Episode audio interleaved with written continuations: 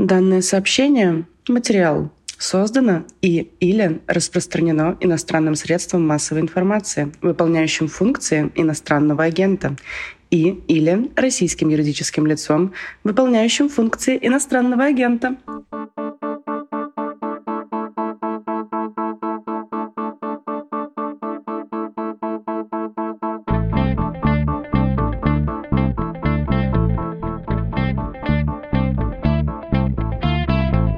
Как в США смотрят на войну России с Украиной? Вашингтон готов, как он это заявляет, быть с Киевом до победного? Или все-таки там хотели бы компромисса и скорейшего окончания войны? А до какой степени поражения и ослабления США хотели бы довести Россию? Ответим на эти вопросы в ближайшие полчаса. Здравствуйте, вы включили подкаст «Что случилось?». Он посвящен новостям, которые долго остаются важными. У микрофона Владислав Горин. Наш подкаст издается и выпускается изданием «Медуза». В основном на ваши пожертвования мы работаем. Но вот какая отличная отличная новость. У нас есть реклама. Давайте ее послушаем, в том числе потому, что это деньги, которые дополняют ваши пожертвования. Получается, любой, кто послушал ролик, может отправить чуть меньше. И вообще, человек имеет право. К чему я это сказал? Сейчас поймете. Привет, меня зовут Марьяна Тарачешникова. А я Наталья Джампаладова. И мы делаем подкаст «Человек имеет право», где рассказываем, как идеи мыслителей и политиков прошлых лет влияют на сегодняшнюю жизнь. Как демократии превращаются в диктатуры, как диктаторы готовят почву для репрессий и как судят военных преступников. Слушайте новые эпизоды по вторникам в привычном агрегаторе подкастов. Александра Филипенко, политолог-американист, научная сотрудница Института Шей Канады. Привет. Привет, привет.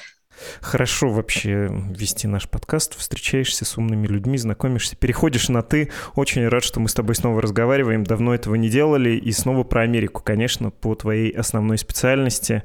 А, тему разговора я бы описал следующим образом. Отношения в Соединенных Штатах к войне России с Украиной, дискуссии, которые там есть, и в конце концов, какие цели преследует Вашингтон относительно и Украины, и России. Но это в таком самом общем описании.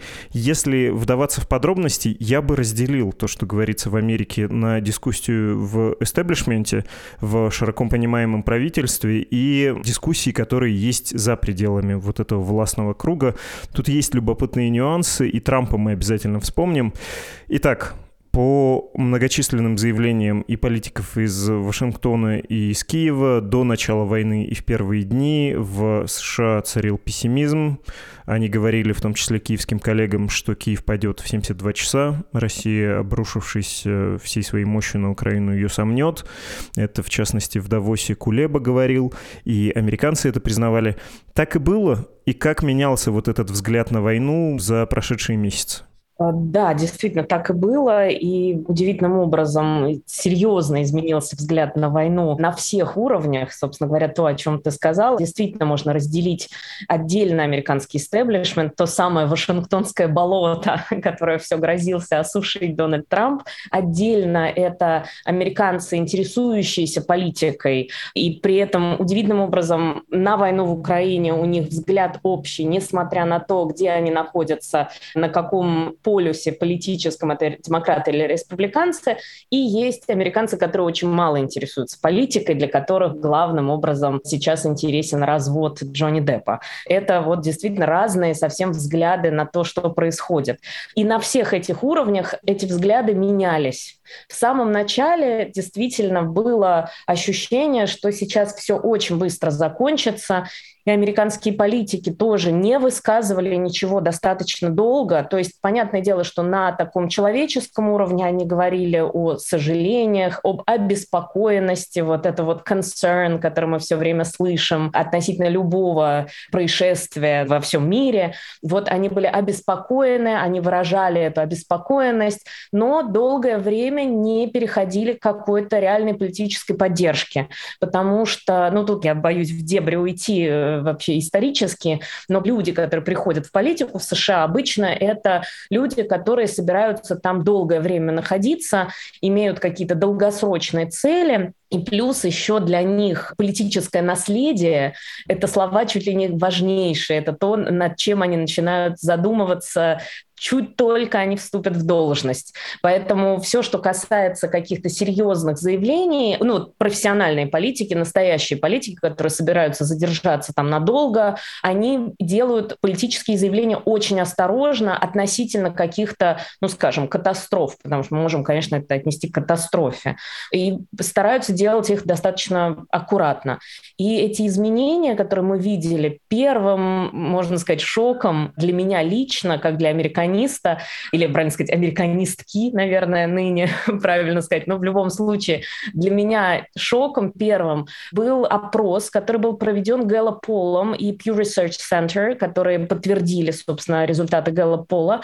Опросы в первые дни войны, которые показали, что более 70% американцев выступают за то, что США должны помочь Украине каким-то образом. Точнее, там даже не была формулировка «участвовать каким-то образом вот в разрешении этого конфликта. Для меня это было действительно шоком, потому что вообще американцы в действительности, вот сами американцы, люди, которые, собственно, отвечают на эти вопросы, не политики в Вашингтоне, американцы обычно не очень интересуются внешней политикой. Им гораздо важнее, что происходит в их округе, в их городе, в их штате, вообще в США. Их гораздо меньше волнует, что происходит в Европе, где-то там, на другом континенте. И вообще важно, чтобы Америка не посылала своих солдат куда-то, особенно после Афганистана, недавнего вот этого вывода из Афганистана, который так был показан, так это было все хаотично, и так это обрушило рейтинг демократов и самого Джо Байдена. В общем, это все было достаточно трагично. И, соответственно, американцы обычно не обращают такое большое внимание на внешнюю политику. А тут более 70%. И когда я это увидела, это меня очень удивило. И явно совершенно американские политики вслед за этими опросами, именно за этими опросами, они, собственно говоря, и решили, что необходимо помогать Украине, необходимо активно высказываться, необходимо вот что-то делать. Поэтому вот первое изменение, которое произошло от такого даже пессимизма к, может быть, пессимизму, но пониманию, что необходимо действовать. Вот первое это изменение произошло буквально в первые дни, когда пришли результаты опросов Гэллопа и Pew Research Center, тех социологических э, служб, которые уважаются по всему миру, и к ним прислушиваются американские политики. А у тебя есть объяснение, почему 70% э, опрошенных в Соединенных Штатах сказали, что нужно поучаствовать в помощи Украине, потому что это действительно, рискну сказать, почти трюизм, что Америка очень внимательно смотрит на себя и не очень внимательно смотрит в мир. Про это безумное количество есть и сатирических каких-то высказываний. Не знаю, почему-то недавно вспоминал «Бессмертный Monkey Dust», где пародируется какой-то американский блокбастер, как американцы летят в африканскую страну и случайно падает их вертолет, они убивают всех по пути, в конце вообще уничтожают уничтожают эту страну ядерным оружием. Фильм кончается, естественно, на кладбище под э, американский гимн со складыванием флага и приписка про то, что пострадало 8 десантников американских, ну и еще 60 миллионов африканцев были уничтожены. Ну, то есть это все многократно высмеивалось. Почему сейчас 70%? Это тот же эффект, что в Европе, и некорректно так говорить, но все-таки пострадали европейцы конфликт полномасштабный в Европе и белые люди, не стесняясь скажу, ну, просто легко прикладывать на себя или еще почему-то? Ну да, это очень важный, конечно, момент. Ну, из таких конфликтов вспоминается, конечно, Югославия в первую очередь. То, что легко проецировать на себя и увидеть себя вот в этих людях, которых бомбят и которые вынуждены бежать и которые погибают. Конечно, в первую очередь, как уже было много раз сказано, это самая задокументированная война. Это самая визуально понятная нам война. Мы видим происходящее происходящее со всех сторон, и все видят происходящее со всех сторон. Все видят кадры, снятые и российскими военными, и кадры, снятые украинцами, и кадры, снятые украинскими военными, и со спутников. То есть это такая война 5D, которую мы наблюдаем в прямом эфире. И действительно для американцев, которые все равно живут в голливудоцентричном мире, скажем так, конечно, картинка играет главную роль. И здесь картинка перебивает, ну там мы можем вспомнить многие исследования социологические, психологические. Конечно, визуальная картинка, она перебивает любые слова, любой написанный текст. Картинка играет первостепенную роль. И поскольку информационные потоки так были забиты вот этими страшными картинами, которые видели американцы, которые видели люди по всему миру, это, конечно же, воздействовало на американцев очень серьезно, безусловно. Это оказало, наверное, первостепенное воздействие. Количество видео, количество картинок. И тут уже никакие тексты, никакие увещевания и анализ никакой уже не может вот эти картинки перебить. И, конечно, абсолютно, как ты справедливо сказал, это возможность примерить на себя. Вот эти два фактора, они, в общем, по всему миру, я думаю, сыграли свою роль. И это единение. Тут нужно сказать, что в США проживают около миллиона украинцев. Ведь относительно недавно, в 2020 году, просто в 2021 году вышли результаты переписи населения. И информация прошла о том, что в США проживают около миллиона украинцев, то есть людей, которые национальность указывают украинцы. Это, в общем, относительно не очень большое комьюнити. То есть если в Европе мы можем говорить о воздействии личном, о том, что личные связи, о том, что какие-то отношения, о том, что вот могут оказаться, не знаю, соседи, друзья, люди, с которыми ты ходишь в магазин, вот это могут оказаться украинцы, которые могут разъяснить, что происходит или как-то повлиять на мнение то в США это всего лишь миллион человек, рассеянные достаточно по стране, поэтому тут э, воздействие действительно исключительно визуальное, в первую очередь визуальное. Ну, то есть э, нельзя сказать, что предыдущая, достаточно громко звучавшая в ходе избирательной кампании история с сыном Джозефа Байдена, когда слово «Украина» стало не чужим, это все вторичную играет роль. Ну, или там 14 год. Я помню, что был тоже небольшой всплеск, и поддержка была со стороны американских, в том числе звезд. Дэвид Духовный сказал, всю жизнь думал, что я русский, оказывается, я украинец. И, кажется, одесские корни он там нашел. Но это же было. Но вот сейчас сейчас взорвалось в силу конфликта, в силу яркости этого конфликта и некоторой даже карикатурности, да, с которой это все подается. Очень так по блокбастерному понятно, кто плохой парень, а кто хороший. Да, это идеальный голливудский сценарий. Просто идеальный, самый простой и понятный голливудский сценарий. Вот белое, вот черное, нет полутонов. Вот плохой, вот хороший, вот полуплохой, вот полухороший. Все, максимум. Дальше уже все, разделений других нет никаких. Поэтому это идеальный совершенно сценарий. Что касается 2014 года, вот тогда действительно не было такого понимания. Это какой-то конфликт где-то там, в Европе, между какими-то странами, которых, в общем, они очертания и границы этих стран, в общем-то, не могут описать. А здесь уже это совершенно другое восприятие, конечно же. Еще момент, который тоже важен до того, как перейти еще тоже, мы Дональда Трампа наверняка будем не раз вспоминать, он очень уж яркая фигура, красной нитью прошел, так сказать, по американской истории. И, собственно говоря, вообще становление национального государства государства, вот этот вот вопрос становления национального государства запустила во многом Беларусь и представление о том, что вот есть русские, вот оказывается еще и белорусы, а вот еще ну, вот украинцы вроде они более отдельные. Но в 2020 году, когда происходили, что называется, graphic, то есть очень визуально воздействующие протесты в Беларуси, как страдали люди и беженцы, которые были вынуждены многие уехать в Киев как раз, это все тоже освещалось в американской прессе.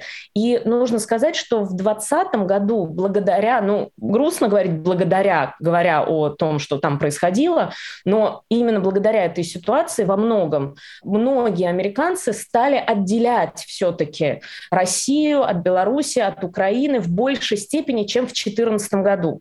Тогда такого понимания не было. В 2020 тоже было очень много фотографий, очень много видео, все было запечатлено, и там избитые люди, и прочее, прочее. Поэтому здесь больше понимания возникло того, что вообще в действительности происходит.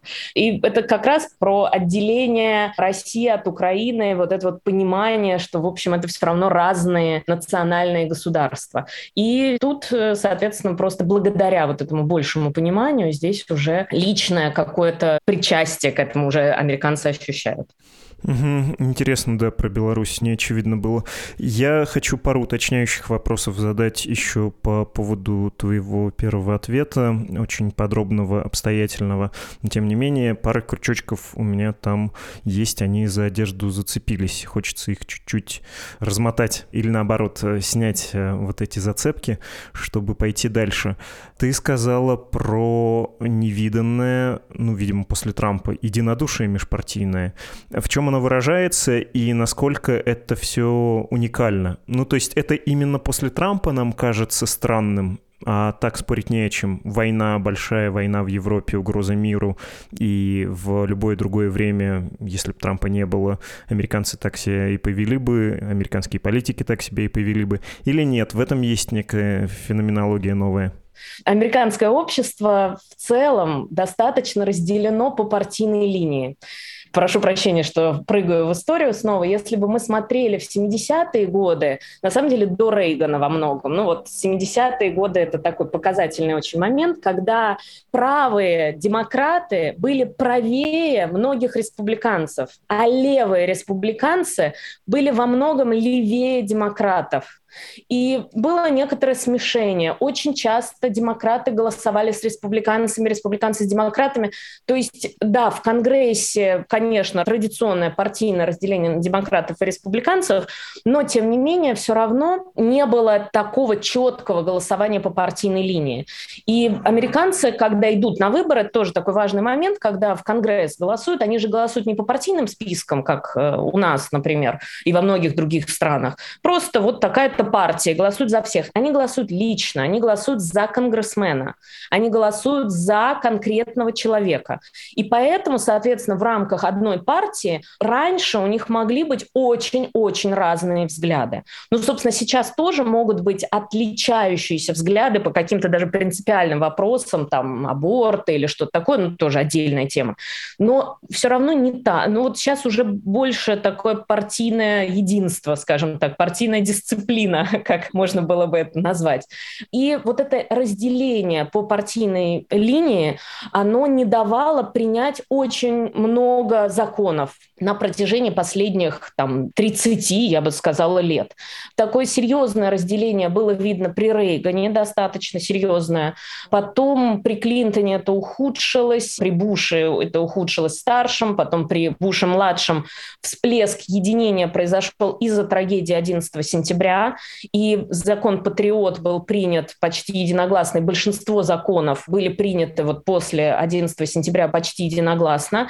И после этого снова произошло разделение по партийной линии. Снова разделение, и дальше уже такое размежевание и принято было у нас это называть поляризация партий. То есть это полярные мнения, действительно. И демократы и республиканцы уж совсем отдалились от центра. В США в целом политический центр, он был всегда сдвинут вправо относительно Европы, если мы смотрим относительно Европы. Но сейчас прям вот было ощущение, что так все отошли совсем далеко друг от друга. И отодвинулись демократы влево-влево, отодвинулись прямо придвигаясь к к европейским левым, что невозможно было себе, в общем-то, раньше представить. И республиканцы вправо отодвинулись еще правее. Поэтому вот это разделение, оно не давало принять даже некоторое законодательство, которое, в общем, очень бы облегчило жизнь американцев. Минутка про себя немножечко. У меня диссертация, я занималась углубленно именно миграционной политикой США. В США проживают более 11 миллионов нелегальных иммигрантов. И, в общем, что-то надо с этим делать. И этот кризис нелегальной иммиграции в США продолжается уже там с 90-х годов, когда, кстати говоря, при Рейгане была последняя амнистия для нелегальных иммигрантов. Поэтому здесь э, вопрос нелегальной иммиграции, он искренний, действительно и очень-очень серьезный для всех американцев. И они не могут принять иммиграционное законодательство с 90-го года. Последний закон об иммиграции, такой всеобъемлющий закон, который бы устанавливал там и визы, и квоты, и все, все, все, все, все, был принят в 1990 году. Там есть даже пункт об иммиграции советских ученых. Ну, то есть он настолько устаревший уже этот закон, что необходимо его было принять, тем более после уже 11 сентября и так далее, и так далее. Вот до сих пор они не могут его принять, потому что там очень поляризованное отношение к нему у демократов и у республиканцев. Ну, то есть не к нему, а к тем законам, которые предлагались на протяжении этих долгих лет. И это я взяла всего лишь один из вопросов, которые вот конкретно меня касаются, меня интересуют. Вот эта поляризация партии не давала принять практически никакое законодательство.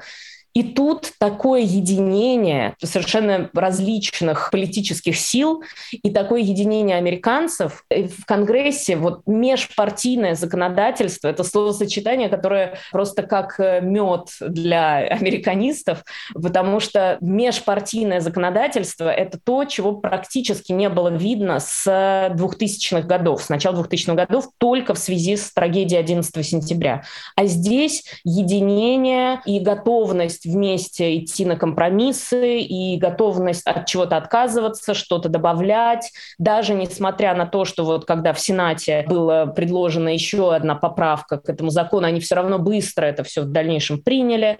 Ну, в общем, вот это единение, которого действительно я, ну и мне кажется, что все, кто следят за американской политикой, неважно, это историки или просто все, кто интересуется, вот э, могут сказать, что не было этого видно на протяжении течение 20 лет уж точно, вообще и 30. Про иммиграционное законодательство я, честно говоря, всегда думал, что они буксуют, поскольку приток мигрантов считается, что он в интересах демократов и, соответственно, не в интересах республиканцев, и это все такая очень тонкая настройка, а учитывая, что избирается там Конгресс примерно 50-50, каждый голос важен, любой процент важен, и что это принципиальный вопрос, а ты говоришь, что буксует еще большое количество законодательства. Окей, важно, понятно, поразились э, как сейчас сплотилось американское общество. Еще одна небольшая зацепка, тоже я все возвращаюсь к твоему первому ответу, про взгляд вот этого расширенного и, как мы поняли, довольно единодушного правительства на происходящее. Они ведь сейчас слишком эйфорично, кажется, смотрят на войну. Им кажется, что Украина без пяти минут победит. Нет? Или я ошибаюсь? Или это внешнее просто впечатление? Ну, по законам жанра голливудского, конечно, уже сезон можно заканчивать скоро. То есть вообще, конечно, ожидания именно такие. Поэтому здесь к такой долгой войне, в общем, американцы как раз не очень готовы.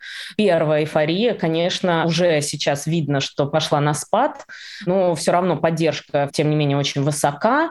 И тут еще важную очень роль играет, что все-таки, поскольку, да, мы с тобой, в общем, говорим о том, что да, они так смотрят на Европу и сейчас так пристально, внимательно наблюдают за тем, что происходит. Но, опять же, правильная твоя оговорка, что они всегда все равно смотрят на себя и внутрь в первую очередь. И мы же уже идем к выборам в Конгресс, уже в ноябре выборы в Конгресс.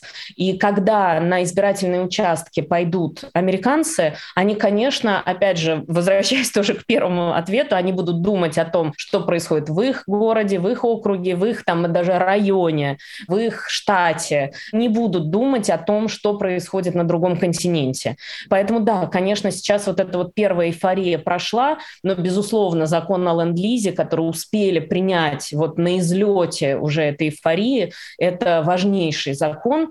И тут важный тоже момент такой, что американская система в целом, политическая система, она, в общем, неповоротливая достаточно. И если уже они повернулись в ту сторону, то развернуть эту машину будет очень сложно, даже несмотря на то, кто победит в Конгрессе. Все равно это будет сложно довольно-таки все, так сказать, свернуть как-то быстро и незаметно. Поэтому здесь важно, что успели принять вот этот вот закон о ленд-лизе. Опять же, если вспоминать э, какие-то американские комедии сатирические, которые пародируют политиков, э, любимый совершенно сериал «Вип», «Вице-президент» с Джулией Луи Дрейфус, где она на каком-то заседании после принятия закона, она говорит о том, что, ну, вообще-то я президент США, и я чего-то добилась, я все-таки подписала какой-то закон, which is virtually unheard of, что вообще такого не бывает. И действительно, если Байдену уже удалось принять закон по инфраструктуре, это огромный плюс его и вот его наследие и так далее, и так далее. Это если брать его президентство, если ничего больше большого он не сможет принять, все равно это будет огромный, вот важнейший закон, который удалось все-таки президенту провести. Если мы берем то, что происходит в Украине, все эти волнения, эти переживания, все это сочувствие, поддержка, опросы, и вот удалось провести этот закон о ленд-лизе, и это уже огромная победа, несмотря на то, как там дальше будут развиваться события, но это уже огромный такой шаг. Поэтому здесь, да, поддержка спадает постепенно, но все равно пока еще мы видим заинтересованность серьезную, которая, конечно, с приближением к ноябрю, она будет спадать еще больше, еще больше будет концентрация на внутреннюю политику, но пока вот то, что успели сделать, это уже, конечно, колоссально.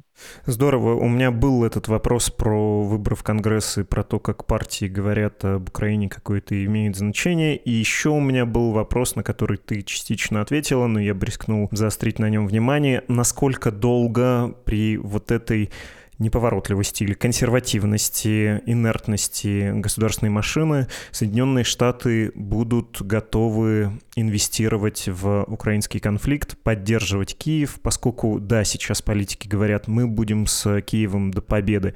Во-вторых, они говорят, что мы ожидаем, что Россия должна прийти к ситуации, когда она и больше не сможет нападать на слабых. Но если оговариваться, то есть если вдаваться в подробности, становится понятно, что, наверное, это все-таки не бесконечный ресурс поддержки, что вот эти почти 100 миллиардов э, финансовой помощи помощи на военные и невоенные расходы, которые Байден через Конгресс провел, это, наверное, скорее разовая история. Второй раз те же 100 миллиардов, наверное, будет намного сложнее провести.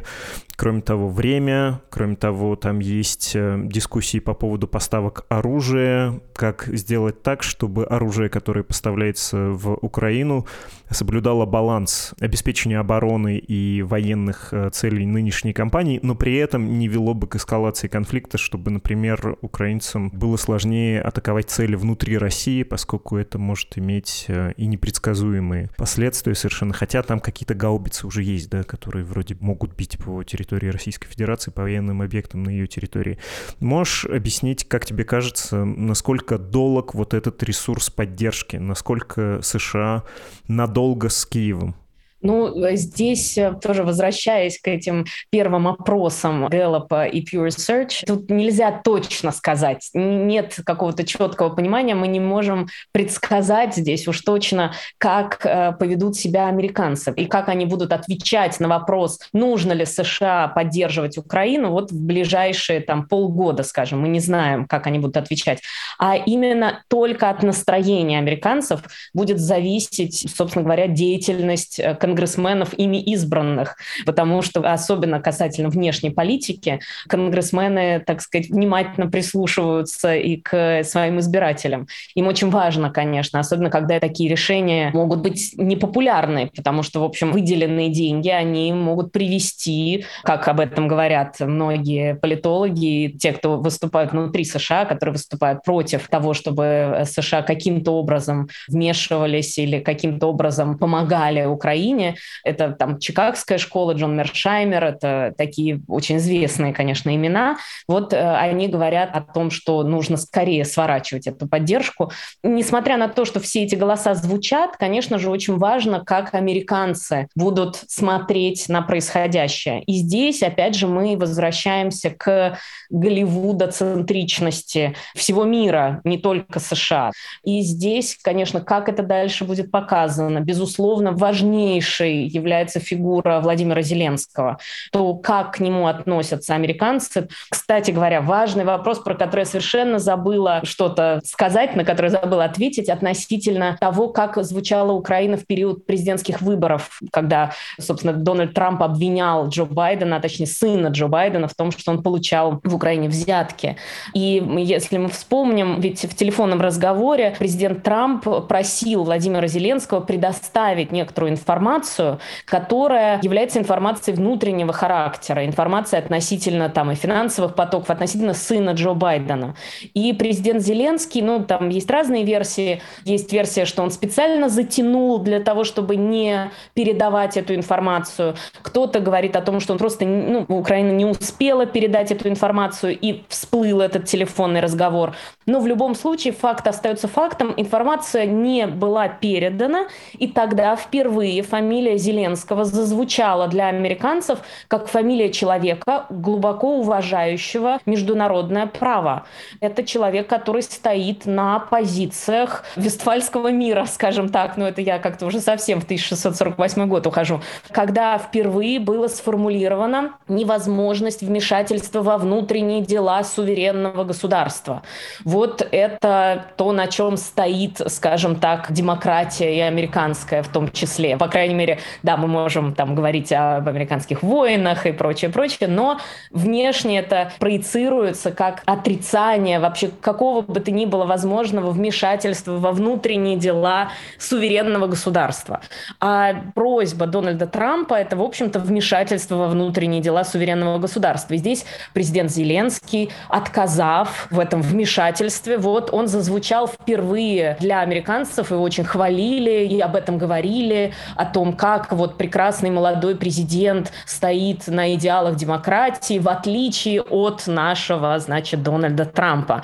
И сейчас, конечно, личность Зеленского играет важнейшую роль для поддержки Украины. И в целом всех, кто так или иначе представляет Украину на международной арене для американцев. Но для американцев, конечно, это в первую очередь это Зеленский, это не кто угодно иной. Конечно, тот факт, что Шон Пен присутствовал там во время начала войны и снимал, и потом выехал, вернулся, это все играет очень важную роль. И даже Анджелина Джоли, и все, кто так или иначе привлекают внимание к тому, что происходит, это если мы вот так цинично говорим о том, что это голливудский сериал, вот это вот э, guest stars, те самые специальные гости, какие-то очень известные актеры, которые появляются в эпизодических ролях какого-то длительного сериала, которые привлекают еще дополнительное внимание к этому сериалу. И, конечно, это необходимые, те самые необходимые звезды, которые должны продолжать освещать ситуацию, освещать то, что происходит благодаря вот этому освещению, благодаря тому, что внимание американцев все равно, несмотря даже на развод Джонни Деппа, все равно приковано к Украине, вот благодаря этому вот эта поддержка может продолжаться. Сколько она будет продолжаться, это будет зависеть как раз от личности. Вот здесь вот роль личности в истории, безусловно, абсолютно. Ну вот, поэтому тут предсказать это сложно. Конечно, если не будет каких-то перемен, если будет все оставаться так, как сегодня, если не будет никаких особенных новостей, то постепенно эта тема уйдет, она уже вот сейчас ушла там на второй план, потом на третий план после запрета абортов, потом экономика, потом еще что-то, еще что-то, и вот постепенно она сойдет куда-то там к десятому месту внимания у американцев, и поддержка, соответственно, может снижаться. Но здесь это вот опять же, все к роли личности в истории. Это будет зависеть от того, как будут вести себя и какие-то важные для американцев фигуры, и, собственно, украинское руководство тоже, безусловно, как важнейшее лицо и представители того, что происходит в Украине. Я себе сделаю пометку на полях, чтобы не забыть про Зеленского и про его образ в глазах американцев части американской аудитории, потому что это, конечно, был взгляд CNN на то, что какой он замечательный молодой. Есть, э, утрированно говоря, взгляд Fox News. Его, наверное, тоже имеет смысл привести для двухпартийного плюрализма. Но сначала хочется уточнить, понять, как тебе кажется, какой будет политика Соединенных Штатов долговременной относительно Российской Федерации и насколько легко это будет потом отыграть. Потому что войти в эту ситуацию противостояния, подавления намного проще, чем потом из нее выбираться. И понятно, что проигравшая сторона — это наша Родина, ну, в силу хотя бы масштаба экономики и международного влияния. Все мы помним, как долго отменяли поправку Джексона Веника, которую бесконечно можно вспоминать. Но вот вводить санкции, вводить давление — это всегда проще, чем потом от него отказываться в этой системе. До какого состояния Соединенные Штаты хотели бы, на их взгляд, вот исходя из их дискуссий, довести Россию? И остается ли там какая-то надежда на сколько-то быстрое отыгрывание, если что-то внутри России поменяется? Ну, если что-то внутри России поменяется, то, безусловно, тут же этим, скорее всего, воспользуются американские конгрессмены, американские политики для того, чтобы отыграть назад, чтобы показать, вот все изменилось, и вот сейчас все будет по-другому. Это, в общем, было бы выгодно для американцев в том числе. Им, конечно, неудобно иметь такую большую непредсказуемую страну в Европе, рядом со своими союзниками ближайшими, рядом в том числе и с Китаем, с которым США находится в противостоянии. Мы забыли о торговых войнах, потому что уже и ковид, и все, и столько всего прошло. Но, тем не менее, стоит э, помнить, что все-таки противостояние основное экономическое у США, конечно, с Китаем происходит. И поэтому для США, в общем, важно было бы, чтобы можно было вообще не обращать внимания на Россию. Ну вот она есть и есть. Пусть вот только никого не трогает. Вот это был бы, наверное, такой идеальный вариант. И если что-то изменилось, но это, опять же, исключительно предположение, в поле фантазии мы находимся, что они тут же захотят этим воспользоваться и везде рассказать о том, как замечательно все в России изменилось, и давайте скорее вот просто нормализуем отношения хотя бы до такой вот нормы, нормальные отношения. И все, и оставим уже, наконец-то. Поэтому здесь есть такое ощущение, что в случае каких-то изменений, конечно, США пойдут на значительные уступки. Если же ничего не будет меняться, здесь абсолютно я согласна, что откатывать назад без каких бы то ни было изменений будет очень сложно и практически невозможно. И опять же, это не поймут американские избиратели. Им это нужно будет объяснять очень долго и очень сложно. Поэтому американские политики побоятся, скорее всего, вот на такое пойти. Поэтому касательно давления, конечно, вот это продолжающееся давление, которое, в общем, опять же, США тоже не так выгодно, потому что здесь я уже вспоминала Мершаймера, вот, видимо, не случайно, здесь уже хочется солидаризироваться с политиками-реалистами, которые говорят, что больше внимания нужно обращать на Китай, и больше усилия нужно предпринимать для того, чтобы контролировать и как-то баланс держать в отношениях с Китаем.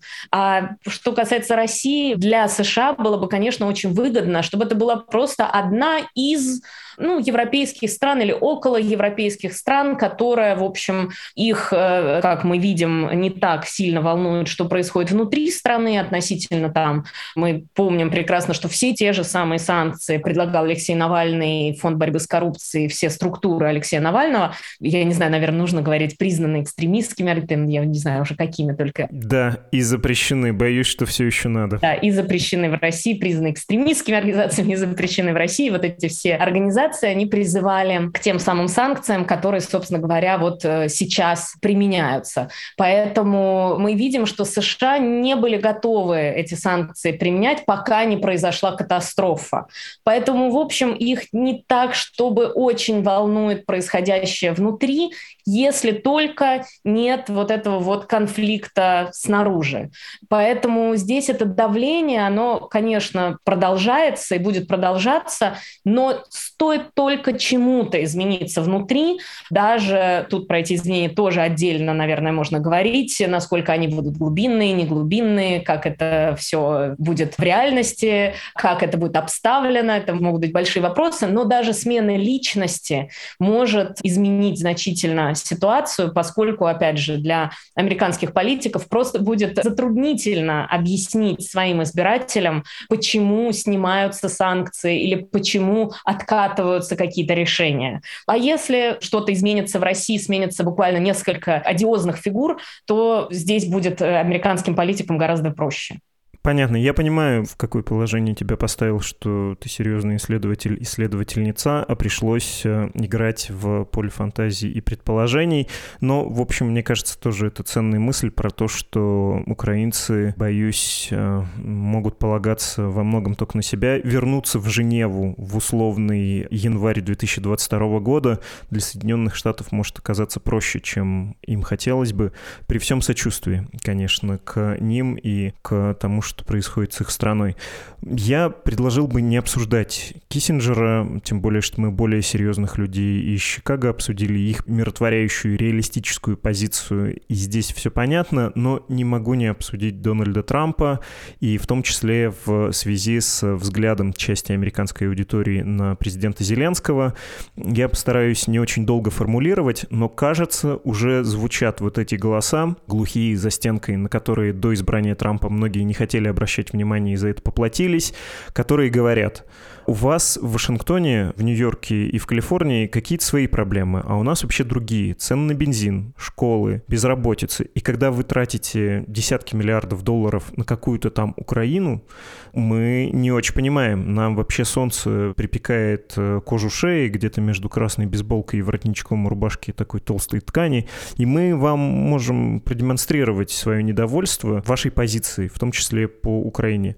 И кажется, надо деньги тратить на другое. Как это сам Трамп на днях сформулировал после техасского шутинга, значит, на охрану школы денег у нас нет, а на Украину есть. Вот насколько эти внесистемные, я бы назвал, голоса громки, насколько они важны, нужно ли на них обращать внимание, или это не магистральная, маргинальная дискуссия, которая вряд ли сыграет ну, как нам показала история, маргинальные дискуссии, там, движения чаепития или тех э, сил, которые поддерживали Дональда Трампа, они как раз очень даже могут прийти в Вашингтон, собственно говоря, в какой-то момент. И, конечно, Дональд Трамп остается лидером республиканской партии, поскольку он был последним президентом и формально всегда последний президент до избрания нового, вот он остается все-таки лидером республиканской партии. Поэтому республиканская партия, конечно, значительно изменилась изменилось. И вот эти тоже звучат голоса «It's not your grandfather's Republican Party», то есть это не республиканская партия, та, которую мы знали на протяжении там столетий, это не та же партия, за которую голосовал ваш дедушка. Она очень изменилась. Но эти голоса, конечно же, к ним нужно прислушиваться, это нужно все слышать и знать, что существует такое сопротивление. Именно поэтому вот мне кажется, что закон о ленд-лизе был принят на излете поддержки. И сейчас уже голоса о том, что вот бензин дорожает, ну хорошо, пока безработица ниже 4%, но тем не менее все равно дорожают продукты, дорожает бензин, жизнь становится все дороже. И, в общем, американцы опять же смотрят в первую очередь на то, что вот у них рядом происходит, а не где-то там далеко. И поэтому высказывания Дональда Трампа тем более особенно важны, особенно учитывая, что, в общем, он говорил о том, что, возможно, захочет вернуться в Белый дом. И если на выборах в Конгрессе, если в ноябре республиканцам удастся забрать хотя бы какую-то одну палату, то шансы увеличиваются, что Дональд Трамп решится выдвинуть свою кандидатуру на следующих президентских выборах. А если республиканцы заберут обе палаты, то, опять же, немножко в поле фантазии уходя, мне кажется, что наверняка он будет выдвигаться на пост президента, если у республиканцев будут обе палаты после выборов в Конгрессе. Поэтому, да, эти голоса стоит к ним прислушиваться, но пока, опять же, пока в Вашингтоне главенствует такое ощущение, что необходимо поддерживать Украину и необходимо вот продолжать как-то давить на Россию, тем не менее, все равно пока вот эта линия остается. Поскольку мы находимся вот в таком совершенно непредсказуемом состоянии, и, в общем, анализировать проще, когда ты опираешься на какие-то известные исторические факты. А перед нами совершенно непонятное открытое поле, и здесь анализировать что-то и тем более вот как-то пытаться что-то предсказать и что-то придумать и подумать о том, как оно может развернуться, очень сложно, потому что невозможно опираться на исторические какие-то наши камешки, которые были выложены там столетиями. Собственно говоря, поэтому здесь нужно прислушиваться и к голосам, которые говорят о том, что нужно прекращать поддерживать Украину, и, конечно, к американцам, которые говорят, что, наоборот, нужно продолжать эту поддержку. А еще я хотела вернуться, собственно говоря, к образу Зеленского в Fox News. Тут важный, как мне кажется, момент. Вот здесь уже история интересно все расставила по своим местам. Я помню, когда мы анализировали и следили за тем, что происходит на президентских выборах и как Джо Байдена обвиняют в связи с Украиной, в целом слово «Украина» стало во многом токсичным во время предвыборной кампании. И Джо Байден старался его не произносить. А из-за того, что Дональд Трамп так много и так яростно пытался обвинить как раз сына Джо Байдена в каких-то особых связях с Украиной, представляя Украину коррумпированным государством, где правят олигархи, где нет никакой стабильности. И, в общем, всячески, ну, скажем так, негативный образ продвигая этой страны, это, в свою очередь, сыграло сейчас злую шутку с Дональдом Трампом и с его последователями, потому что с такой сильной поддержкой американцев, с такой сердечной поддержкой американцев, он уже не может вспоминать и возвращаться к тому, что он говорил, а помните, я вам тогда говорил. И если мы вспомним, мы, мы вспомним о том, что он говорил, в общем, не самые лицеприятные вещи о стране, которую сейчас, безусловно, поддерживает поддерживает большинство американцев. Поэтому, собственно, здесь это такую вот немножко злую шутку с ним во многом сыграла. Да, здорово, что ты это сказала, я это не произнес. Конечно, там есть э, маргинальная концепция, как это Джо Байден расплачивается с Украиной за грехи своего сына, и это коррупция, именно поэтому он поддерживает. Здорово, что ты это тоже объяснила. Спасибо тебе гигантское. Александра Филипенко, политолог, американистка, научная сотрудница Института Ишай Канады. Спасибо.